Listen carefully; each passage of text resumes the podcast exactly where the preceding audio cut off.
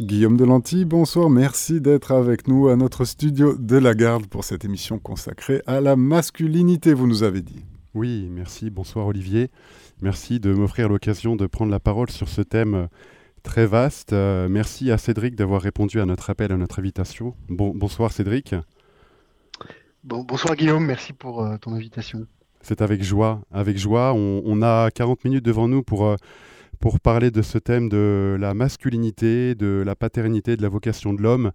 Donc c'est un, très vaste sujet. On va essayer de, de l'aborder, de brosser un horizon donc large de, l'homme, du cœur de l'homme, et pour introduire cette émission, je vais citer Erasme qui disait qu'on on ne naît pas homme, on le devient. Donc euh, je pense que beaucoup d'hommes de, de, et de pères de famille seront euh, heureux de savoir que euh, c'est un chemin qu'on emprunte chaque jour et qu'on découvre sa vocation, qu'on a besoin de, l'accueillir, de la recevoir et qu'elle nous est transmise. voilà pourquoi on, va échanger sur ce thème. Alors un mot sur la raison de ton, intervention. Tu appartiens au, groupe Le Cœur des Hommes. Est-ce que tu peux nous en dire un mot avant de rentrer plus en détail? Alors bien sûr, euh, au, cœur des hommes, c'est une association qui existe euh, depuis bientôt dix ans et euh, qui est partie de discussions vraiment amicales entre plusieurs personnes qui se sont demandées, mais en fond, à quoi ça sert aujourd'hui d'être un homme en 2014 Pourquoi nous sommes là? On a de la force, est-ce qu'on l'utilise À quoi ça sert d'être un homme? Et des discussions, euh, de discussion en discussion, en fait, euh, est arrivée la, création d'un week-end au cœur des hommes qui a pour euh, objectif de reconnecter en fait chaque homme avec sa nature profonde, avec sa, son identité. Un peu comme si on voulait décapsuler un homme peut-être un peu endormi ou qui a un peu oublié ses rêves d'enfance. Mhm. Depuis donc, 2014, on, fait plusieurs week-ends par an et on accueille euh, une trentaine d'hommes par, euh, par week-end. Plusieurs week-ends par an, une trentaine d'hommes qui répondent à votre appel, euh, qui se posent ces questions, qui échangent entre eux sur ce thème, parce que je crois qu'on peut, on peut tous constater qu'on vit dans un monde tumultueux, désemparé, en manque de repères, et donc cette crise est l'occasion pour l'homme de s'interroger sur, cette, sur sa nature et sur sa vocation. Alors, je t'ai entendu parler d'identité.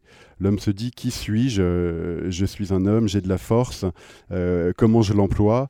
Euh, Je pense que ça serait, ça serait juste de commencer par le fait que, en fait, c'est un cadeau. Tu me disais quand on a préparé cette émission, c'est important que l'homme réalise que, que toutes ses capacités sont avant tout un cadeau mis à disposition de Dieu pour l'homme pour qu'il puisse accomplir sa vocation et être heureux Alors, effectivement, c'est important de, commencer par définir un peu les, le sujet, euh, en tout cas le, cerner. Euh, un homme, euh, évidemment, ça ne se réduit pas à ses muscles. Hein. on n'est pas homme en fonction de notre tour de biceps. et quand on parle de force, c'est autre chose. C'est plutôt de l'ordre de la vertu que de la force physique, mais qui existe. Hein, la force physique, elle est nécessaire parfois pour se mettre au service euh, de l'amour, au service de causes euh, qui, nous qui nous dépassent. Donc effectivement, quand on parle d'identité, de force, on parle vraiment de, quelque chose de différent, juste les muscles. Mais et le deuxième constat qu'on fait aujourd'hui, que tu as commencé un peu à brosser, c'est qu'effectivement l'homme a, a, tendance un peu à disparaître dans une société où effectivement, là, évidemment, sa force ne sert on a l'impression en tout cas qu'elle ne sert pas à grand-chose, euh, avec euh, de plus en plus de métiers liés au tertiaire, dans lesquels effectivement euh, l'homme ne, peut pas montrer forcément son audace ou montrer ses, grands désirs. Donc, et puis il y a une féminisation très forte de la société qui a aussi a, tendance à parfois opposer les hommes et les femmes, ce qui est une grosse mmh erreur. Quoi. Oui. et alors, donc quand les, oui, oui, Je, te coupe parce que tu utilises le mot qui pour moi est important. Tu parles de désir, le, les, désirs de, de, l'homme qui sont présents en lui. Euh, Antoine de Saint-Exupéry faisait appel très souvent à la soif de grandeur et à la générosité des désirs que l'homme portait en lui. Est-ce que tu peux nous en dire un petit peu plus? Bah, ça, rejoint quelqu'un que j'aime beaucoup, Alexandre Diani Navarre, qui parle de magnanimité, de, voilà, d'être tendu vers la grandeur, d'avoir le, désir de faire des choses grandes et belles en servant le, bien commun. Mais avec cette grandeur, il y a effectivement l'humilité qui, qui rejoint pour avoir conscience. L'humilité, c'est pas du tout se dévaloriser, c'est vraiment avoir pleinement conscience de ses talents et être dans la vérité euh, de, son être. Mmh. Et donc le, désir, c'est vraiment quelque chose de, très masculin, je dirais. Euh, je dis pas du tout que les femmes n'ont pas de désir, hein, mais en tout cas, euh, l'homme a, des désirs de trois ordres, je dirais. Enfin, pour ceux qui ont lu Eldredge, il, est traversé par des désirs de, combat, de cause à défendre, en fait. Il est traversé par des désirs d'aventure, voilà, de, de, risque, euh, tout en gardant une certaine forme de prudence, évidemment. Mais euh, l'aventure, la découverte, c'est quelque chose qui le, passionne. Et puis, on, se rend bien compte, quand on lit la vie des, grands explorateurs, qu'il y avait quelque chose de grand qui les poussait à, aller dans des endroits complètement inconnus, à découvrir. Et puis, le, troisième grand désir qui, traverse son cœur, l'homme, c'est la, conquête de la belle ou la conquête du beau. Euh, absolument pas pour le posséder, mais pour pouvoir, une fois qu'on a conquis le beau, se, donner pleinement, euh, sans retour, à, cette personne qu'on aime, à l'Église pour un prêtre ou, des religieux, euh, des religieuses. Et donc ces, ces, ces, trois grands désirs, je, je, pense qu'ils font partie vraiment de, l'homme, et c'est notamment par ces désirs qu'on on peut avoir un dialogue euh, très fort avec, avec Dieu, avec l'Esprit Saint qui nous parle dans notre quotidien. C'est vraiment à travers ces désirs que, beaucoup de choses se passe. Et donc peut-être que euh, ben, on a un peu perdu euh, notre capacité à, écouter ses désirs, et puis peut-être aussi que, en tout cas moi je, le constate beaucoup euh, dans nos, les rencontres que je peux avoir avec les hommes qui viennent dans les camps, ces désirs, ils sont souvent niés, je veux dire, ou mis de côté, ou mmh. voilà, pour plein de raisons qu'on imagine bien, hein, soit euh, on se construit un masque euh, social sur euh, l'homme qu'on voudrait être ou qu'on imagine que les autres attendent de nous qu'on soit. Et puis on est dans une vie sur des rails, on a l'impression que c'est, ça peut être comme ça et pas autrement, et, du coup on lutte parfois contre ses propres désirs, et du coup ça, parfois ça rend très malheureux. Oui, oui, et puis peut-être que, que l'homme a, aussi besoin de reprendre confiance en lui. On l'abordera un peu plus, un peu plus loin, euh, le, fait que parfois, quand le moteur est tombé en panne, bah, il faut mettre du carburant de temps. Et en fait, concrètement, pour que la vocation de l'homme s'accomplisse, eh bien, ça se fait pas au hasard. En fait, il y a des moyens, il y a des outils à travers euh, des rites de passage, à travers euh, voilà, la parole que le père peut donner à son, à son enfant ou à sa fille pour, euh, bah, c'est le sens de, l'éducation, hein, euh, tirer hors d'eux les enfants pour les aider à accomplir leur vocation, et, en particulier euh, l'homme a, besoin de ça, de cette, de cette bénédiction, de cette parole de vie qui vient de notre Père et qui permet ensuite à l'homme de, de, grandir et d'être sûr de lui. alors, est-ce que tu pourrais nous nous, détailler un peu plus ce que tu, ce que tu as, présenté comme les combats euh, ou ces aspirations, ces, ces, désirs comme moteur de vie euh, de la part de l'homme. Donc l'homme a besoin de combattre pour une cause et dans sa vie spirituelle, mais aussi concrètement, il a besoin de partir à l'aventure. Il a besoin de conquérir le beau et la belle. Mais euh, ça se fait comment concrètement? Est-ce que, est que tu peux nous donner des pistes euh, pour, que, pour les hommes qui sont à l'écoute ou les femmes qui ensuite en parleront à leur, euh, à, leur mari, à leur époux Est-ce que, est que tu as des, des, des, conseils à donner? Alors, c'est pour ça que c'est très sympathique que, que, ce sujet soit abordé dans ton, dans ton émission au service des familles parce que rendre à un homme euh, l'envie d'écouter ses désirs, d'être euh, vraiment dans son identité, je pense que ça rend vraiment service aux familles, d'avoir des, des hommes qui sont conscients de ce qu'ils sont et de tout ce qu'ils ont à apporter au monde. Bah là, là, on répare des relations, on répare des couples, on répare des liens, on répare énormément de choses à travers ce, ce à travers ces, prises de conscience. Quoi. Du coup, des outils, bah, il y, en a quand même quelques-uns. Enfin, je ne vais pas réinventer la, poudre, mais en fait, le, premier combat, il est intérieur. Hein. on, le voit, bien. il est sur l'estime de soi, sur la, conscience de ses talents.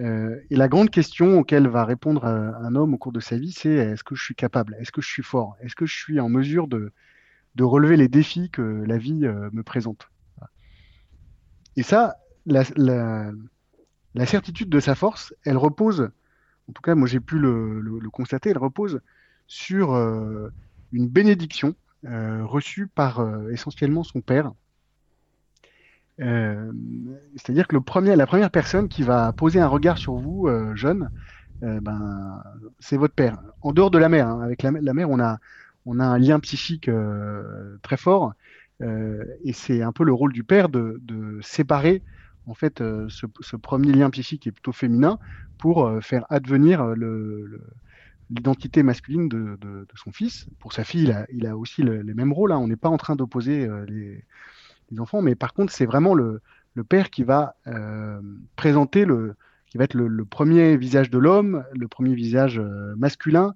le premier modèle. Euh, voilà, donc c'est un rôle qui n'est pas anodin hein, du tout. Et puis mmh si, si la, famille a été créée de cette manière-là, c'est qu'on a vraiment un rôle qu'on peut pas sous-traiter. la mère d'un côté, le père de l'autre, les deux ensemble. c'est vraiment quelque chose que qu'on doit assumer. Et donc, euh, cette bénédiction, en fait, c'est cette euh, capacité euh, du Père à dire au Fils ses talents et à lui dire bah, J'ai confiance en toi, voilà tes talents, ce que je vois. tu es audacieux, tu es, tu es un être euh, de fait pour la relation, tu es un être fait pour la grandeur. Et donc le Père, quand il dit ces paroles, il marque l'âme de son Fils de manière très profonde. Et c'est souvent sur ce genre de socle de bénédiction que le Fils développe après de l'audace, euh, de la prudence. Euh, la prudence, c'est vraiment l'art de décider, voilà, par exemple. donc de la prudence, de la maîtrise de soi, de la justice, toutes les vertus, elles vont découler de cette certitude euh, qu'on a tout ce qu'il faut pour affronter la vie qu'on a à vivre.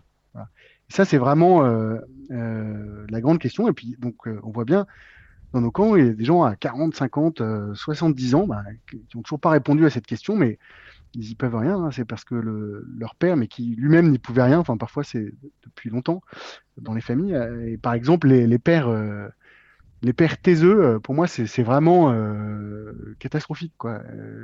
parfois, on se satisfait de, ce caractère un peu masculin qui peut être de ne rien dire ou de bah non c'est pas bon hein, en fait euh, il faut prendre ta place euh, tu as une autorité tu as des grâces d'état euh, de père et donc tu as tout à fait les capacités à dire les choses et, en fait la bénédiction que tu vas donner à ton fils par ta parole que tu vas poser et généralement voilà jeune hein, entre je dirais 10 et 16 ans quoi voilà ben, elle va marquer à vie après, rien n'est figé, hein, et cette bénédiction, on peut la recevoir à tout âge, et, euh, c'est jamais, euh, c'est jamais, euh, comment dire, perdu. Hein, au contraire. C'est ce que vous faites dans, votre association au cœur des hommes. Concrètement, on voit des, des, hommes qui reprennent pleine possession de leurs moyens. Et donc, euh, il y a une véritable espérance de voir que le, barrage peut être fermé euh, pendant un certain temps. Et puis, à un moment donné, il y a cette prise de conscience, cette prise de conscience, pardon. Et en fait, la crise ouvre un chemin et un renouvellement euh, pour permettre à cet homme de, de grandir et d'être heureux dans sa relation filiale. Parce que la filiation, en fait, euh, le père est, heureux de cette façon-là, rend son fils heureux.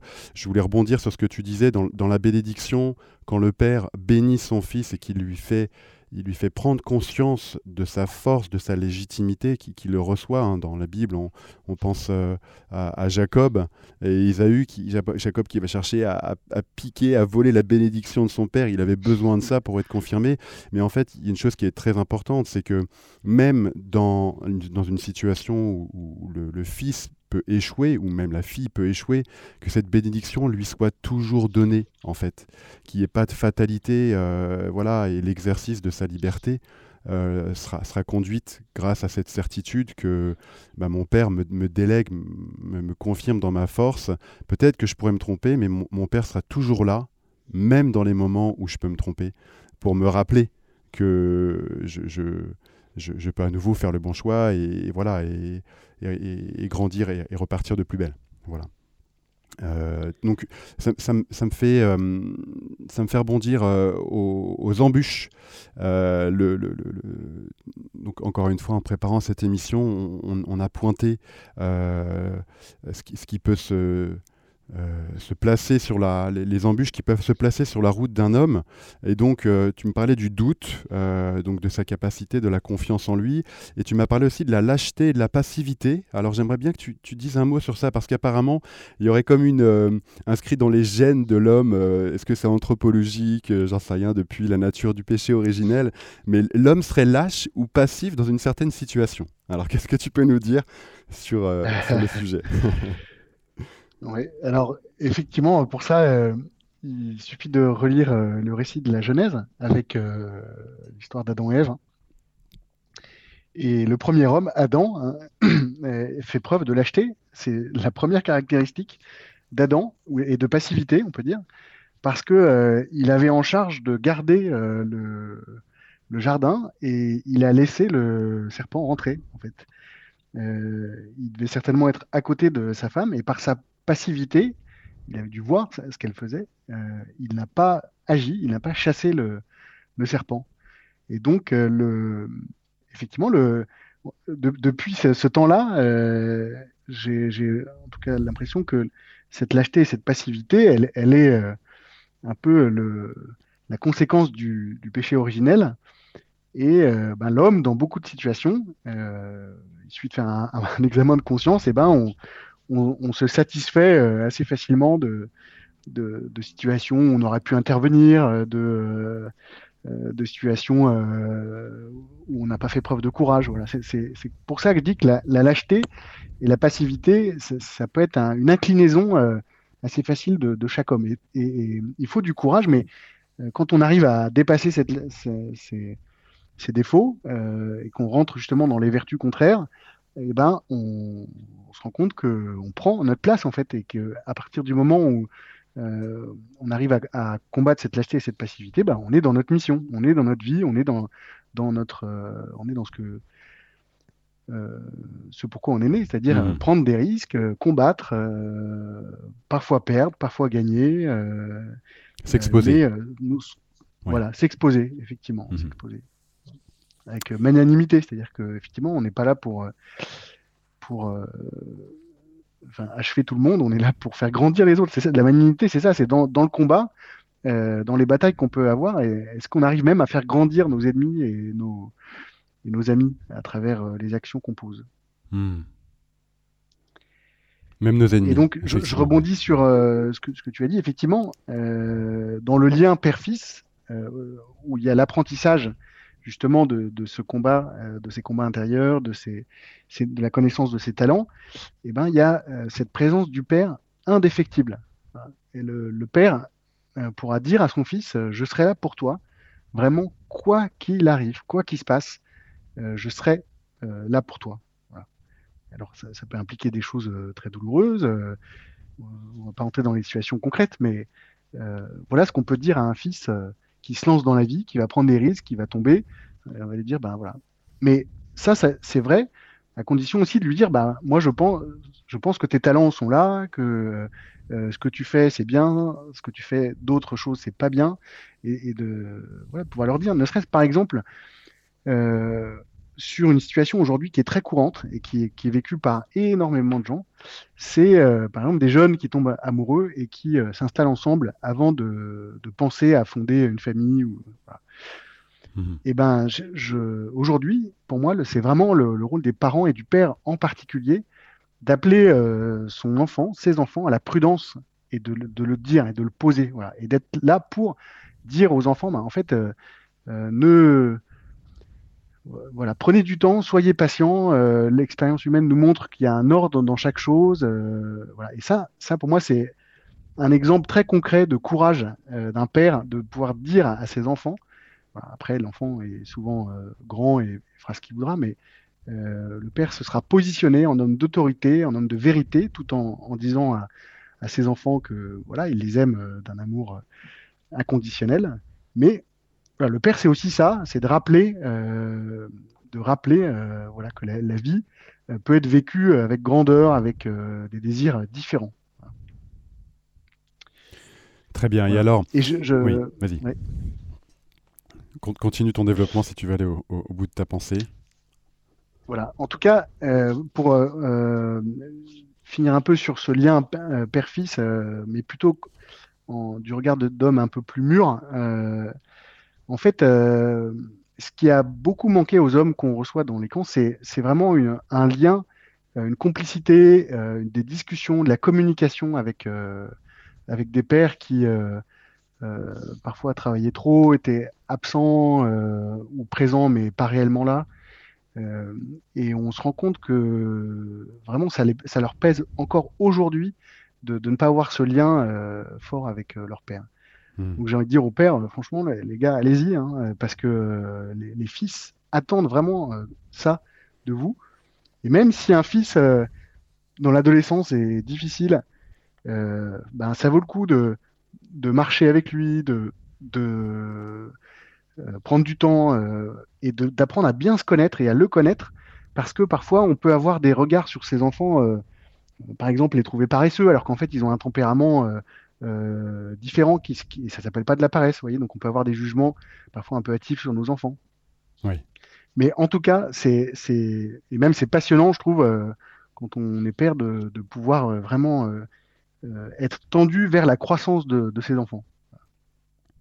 Alors, tu me donnes une, très belle occasion de rebondir sur ce qu'on ne peut pas éviter d'aborder, c'est-à-dire la question de la blessure chez l'homme, parce que tu parles de ces hommes euh, qui, qui ont manqué d'une présence, d'une parole, euh, et finalement d'une force, d'une douce force qui, les accompagne dans leur croissance.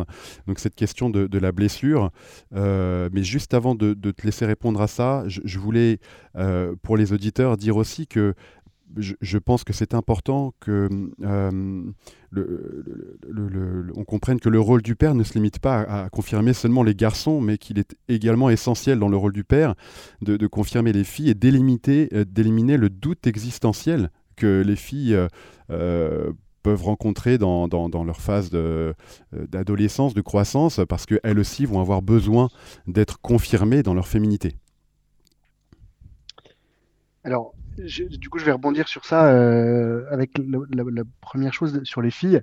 Évidemment qu'il y a un rôle euh, majeur du père euh, vis-à-vis de sa fille également, où la, fille, elle va plutôt répondre à, sa question intime. Est-ce que je suis belle? Est-ce que je, je, vaux la peine que quelqu'un m'aime? Alors je, schématise beaucoup, hein, donc oui. on va pas recevoir des, des appels trop virulents, mais, euh, mais c'est aussi beau euh, de bénir sa fille qui, elle, va du coup imprimer dans son cœur euh, voilà, cette réponse à sa question fondamentale. et ça se fait évidemment pas forcément de la même façon qu'un garçon. mais le rôle est le même, c'est la bénédiction et la transmission de la bénédiction. Quant à la blessure, moi je, je peux faire un, petit témoignage personnel de mon, mon camp. Euh, quand j'ai fait un camp en 2017 au cœur des hommes, et en fait, euh, euh, on était une cinquantaine, et quand on arrive, en fait, chacun parle un peu en, disant bah, pourquoi ils, sont ici, voilà, qu'est-ce qui les a poussés à venir. Et j'étais ébahi de, voir le courage des hommes qui posaient des fardeaux vraiment très très lourds, enfin que j'estimais très très lourds, euh, devant tout le monde. Et en fait, euh, je me suis rendu compte qu'il y avait une solitude. En réalité, on a beau parfois être entouré de, plein de gens, avoir une vie sociale euh, mondaine, plein d'activités, être quelqu'un de, considéré, mais en fait, en réalité, d'avoir un endroit où on peut poser ses blessures et les, dire en fait sans évidemment avec toute la confidentialité qui va avec, sans jugement, avec beaucoup de miséricorde, ben, en fait, il en existe assez peu. Mmh et donc, les gars euh, qui, ont fait, qui ont fait ça, et je l'ai revu à chaque camp, j'ai eu des, des, des, des, hommes, des pères, euh, déposer euh, des choses très intimes qu'ils avaient parfois même jamais dit à leur meilleur ami en fait. Hein. Hmm.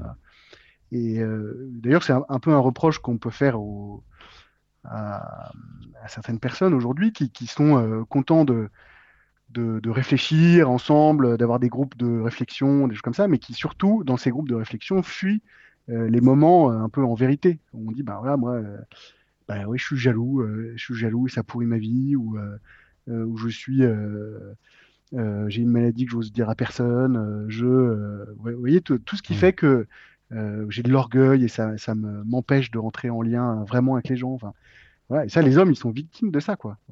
Oui. Oui, montrer leur et on, se rend compte que du coup, hmm. cette, blessure, cette faiblesse, quand elle est dévoilée, euh, bah, déjà elle se dégonfle beaucoup, euh, parce qu'on a tendance à être un juge très dur avec soi-même.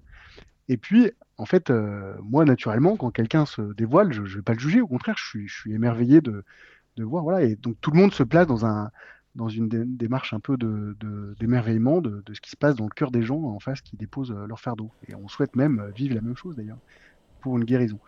Et donc cette, blessure, euh, elle, elle devient euh, un peu le lieu de sa force. C'est-à-dire que effectivement, euh, encore pour un témoignage un peu personnel, moi j'ai une blessure très forte avec mon père, et aujourd'hui je, je sens que ayant reconnu cette blessure dans ma vie très forte, et eh ben ça me donne l'envie d'être un éducateur et de, de, passer du temps avec mes enfants, de, de et de transmettre autour de moi cette prise de conscience que cette blessure, en fait, elle est, voilà, elle est là, il faut la traverser. Et après, il y a des choses tellement incroyables à vivre euh, en tant qu'homme à travers euh, tous ces désirs dont on a parlé au, début et qu'il faut les écouter.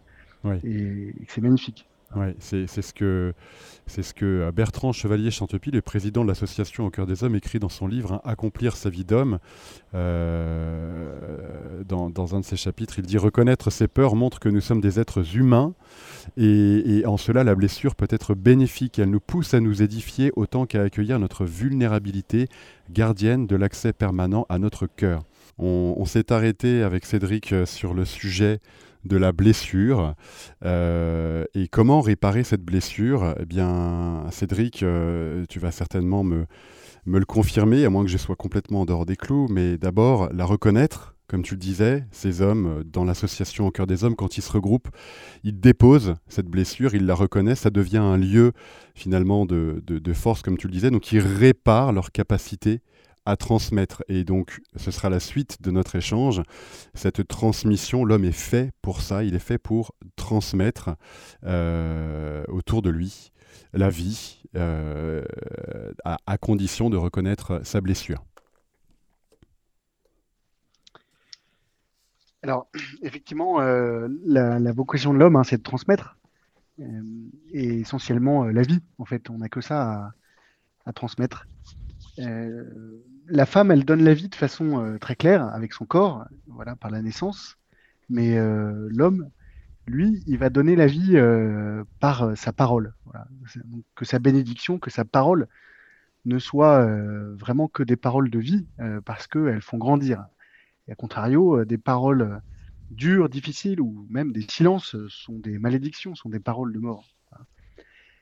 Donc, voilà, transmettons euh, la bénédiction, c'est vraiment la seule chose qui passe euh, de génération en génération et qui peut même euh, durer mille ans, à l'image des, grands prophètes de, des, grands, prophètes de la Bible. Ce qui, va, ce qui va se transmettre, c'est sur mille générations.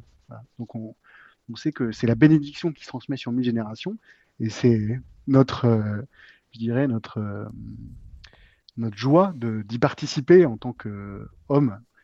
Voilà. Et l'homme, dans, toutes ses dimensions, puisque un homme va, bénir euh, la vie qui l'entoure, va bénir son entreprise, va bénir ses clients, ses fournisseurs, va bénir euh, ses amis, va bénir euh, ses, terres, enfin voilà, il va bénir tout ce qui l'entoure. et un père de famille va en plus bénir son épouse, bien sûr, sa femme, et, et ses enfants. Et la transmission, euh,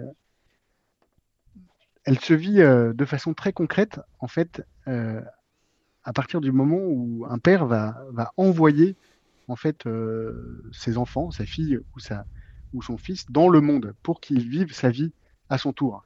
C'est ça qu'on transmet, c'est cette capacité de génération en génération à élever des gens responsables, des gens, enfin une population qui va euh, voilà, vivre sa foi, vivre euh, ses amitiés, vivre ses aventures, et de génération en génération, en fait, vont se transmettre des, comment dire, des attitudes vraiment très bonnes pour le monde et pour le, bien commun. Donc la transmission, par exemple, dans nos euh, nos week-ends père-fils, on la vit à plusieurs niveaux. Euh, d'abord, peut-être euh, de remonter avant de transmettre pour se reconnaître comme étant fils de, plusieurs générations avant soi. Parce que, en fait, on transmet, on transmet entre plusieurs générations, mais du coup, il faut connaître aujourd'hui est-ce que tout le monde connaît bien euh, le nom de ses grands-parents euh, paternels et maternels? Est-ce qu'on connaît bien le nom de ses arrière-grands-parents et arrière-arrière-grands-parents? Est-ce qu'on connaît leur métier? Est-ce qu'on connaît leur histoire? Est-ce qu'on va être capable de, à notre tour de transmettre ces histoires de famille et de raconter ben, tel grand-père euh, qui a fait telle chose et c'était un exemple, par exemple, d'audace ou de magnanimité peut, dont on peut être fier en famille. Voilà. on peut aussi expliquer des situations plus compliquées donc reconnaître d'abord qu'on est dans une situation de, dépendance euh, filiale vis-à-vis de ses ancêtres. Et ensuite, euh, dans euh, une autre, dans l'autre bout de la chaîne, en fait, ça va être pour le père de transmettre à ses enfants quelque chose, qui va montrer à l'enfant que le père se donne vraiment à travers ce qu'il va le donner. Ça peut être donc dans ces week-ends père-fils, il y a à la fin des, week-ends un moment très fort de transmission euh, d'objets. Et les pères ont en général réfléchi un peu avant le week-end, ils ont été euh, prévenus pour avoir un objet euh, qui ait du sens. Ça peut être évidemment des couteaux ayant appartenu à, des grands-parents, des livres qu'ils ont eux-mêmes reçus de leur père. Et, parfois, il n'y a eu aucune transmission qui a été faite, donc c'est eux qui, du coup, vont commencer à transmettre un objet qui leur est cher. Et je peux vous dire que euh, le, moi j'assiste à ça avec beaucoup d'émotion. je, lâche parfois ma petite larme. Euh, et les fils, quand ils regardent leur père et qu'ils reçoivent de leur père un objet important euh, dans un cadre dans lequel ils vont prendre au sérieux cette transmission, eh ben, ils sont heureux. Ils sont heureux. Et les pères, je veux dire, ils sont tellement émus de, de ça, puisque en fait, ça, ça restaure les pères évidemment, là, on transmet un objet, mais voilà, les pères, ils ont envie de partager leur passion, ils ont envie de partager euh, euh, leur métier, ils ont envie de partager euh, vraiment énormément de choses voilà, avec leurs enfants. Et ne, serait-ce que de les remettre en démarche, de transmettre une chose, et eh ben, on espère que derrière, et eh ben, ça va refaire, renouer l'alliance naturelle entre un père et ses enfants pour une transmission de la vie, quoi, de plein de choses, de, de, de passion, de combat, de, de, de, trucs et astuces même. Enfin, je veux dire, Aujourd'hui, on a tout le monde rêve d'apprendre à bricoler avec son papa si jamais il est bricoleur, d'apprendre à philosopher s'il est philosophe, d'apprendre à, partager des, sujets de film. Voilà. Mais ce lien, en fait, ce lien euh, père-fils qui, il est vraiment, euh, vraiment très très important.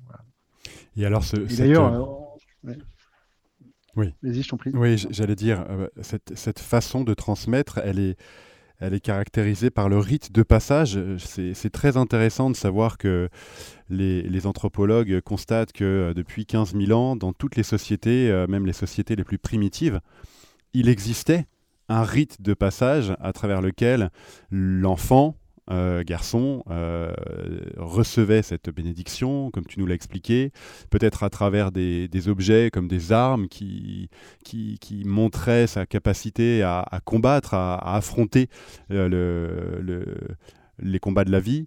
et aujourd'hui, ces rites de passage existent hein, concrètement. Moi-même, j'ai fait il y a un an à la Salette pendant, pendant trois jours un camp euh, au cœur des hommes. Et il y a un rituel, euh, il y a un rite de passage. et, c'est vrai qu'on on se sent vivant et, c'est édifiant, hein, c'est incarné et, ça fait un bien fou. Ça fait un bien fou de, vivre ces, rites euh, qu'on a complètement perdus dans cette société contemporaine, mais qui existent depuis la nuit des temps. Alors oui, l'Église d'ailleurs est, experte en rite de passage. par exemple, la profession de foi, c'est un rite de passage important, puisque le jeune va proclamer face à tout son entourage sa foi. Bah, c'est pas rien, ça veut dire qu'il assume, il est responsable de ses paroles et il assume ce qu'il dit. Et ce qu'il proclame aujourd'hui, c'est sa foi. Mais les rites de passage, il y a, différents sujets. En tout cas, dans les, on pense facilement surtout à un rite de passage qui faisait passer de l'enfance à, l'âge adulte. Je crois que le concept d'adolescent n'était pas très en vogue à l'époque. Hein. Il y avait vraiment un moment où on quittait le monde de l'enfance et, on était, on rentrait dans le monde des hommes. Et ça, bah, aujourd'hui, ce n'est pas appliqué nulle part. Il y, a, un moment donné où le père va pouvoir dire à son fils, ben voilà, maintenant tu es euh, tu, je te sors du monde de l'enfance, voilà, tu quittes euh, les, jupons de ta maman, voilà, à qui tu rends honneur d'ailleurs et, sur tout ce qu'elle t'a transmis. Mais moi aujourd'hui, alors toi, euh, fils, et puis la, fille sur un autre sujet, mais toi, fils, je, te prends avec moi dans le monde des hommes et je vais t'expliquer ce que c'est qu'être un homme. Voilà. Et, je lui raconte, et je lui dis. Voilà. Et maintenant, il n'y a plus de tabou. on est évidemment pas sur le même plan, mais on est tous les deux dans le monde des hommes. C'est la racine du mot éducation. Tu, me laisses euh, euh, cette, euh, cette, opportunité de le dire. Ex chéri, conduire hors de soi. Je pense que l'homme l'homme est, appelé à ça. merci Cédric, on, touche déjà à la fin de l'émission. Merci. sincèrement, merci pour ton témoignage et, pour les, les lumières que, tu, que tu nous auras apportées sur ce vaste sujet qui est la masculinité et la vocation de l'homme. On espère que ça donnera un peu plus en euh, goût et envie aux hommes de, s'emparer de leur vocation et d'aller au bout et d'avoir confiance en eux. Si je, peux terminer oui. par du coup un tout petit peu publicité, mais euh, euh, je, je, vous invite à vous rendre sur le, site au cœur des hommes.org, au-cœur des, etc. Et là, il y a un peu quelques mots sur l'association et puis surtout les calendriers des, des fameux camps et week-ends père-fils. Très bien. Donc, chers auditeurs, n'hésitez pas à, visiter ce site. Et, je remercie euh, Radio Maria de m'avoir laissé l'opportunité d'interroger euh, Cédric au nom de l'association et au nom de, du magazine de l'Épervier. En Merci effet, beaucoup. magazine L'Épervier que nous recommandons chaleureusement pour cette œuvre admirable et plus que jamais d'actualité comme la masculinité, cette œuvre des patronages. Merci Guillaume Delanty, merci Cédric Delasselle. Chers auditeurs de Radio Maria, c'était notre émission La masculinité. Vous étiez avec Guillaume Delantier et Cédric Delasselle. Vous pouvez retrouver cette émission podcast sur notre site internet radiomaria.fr ou notre application Radio Maria Play.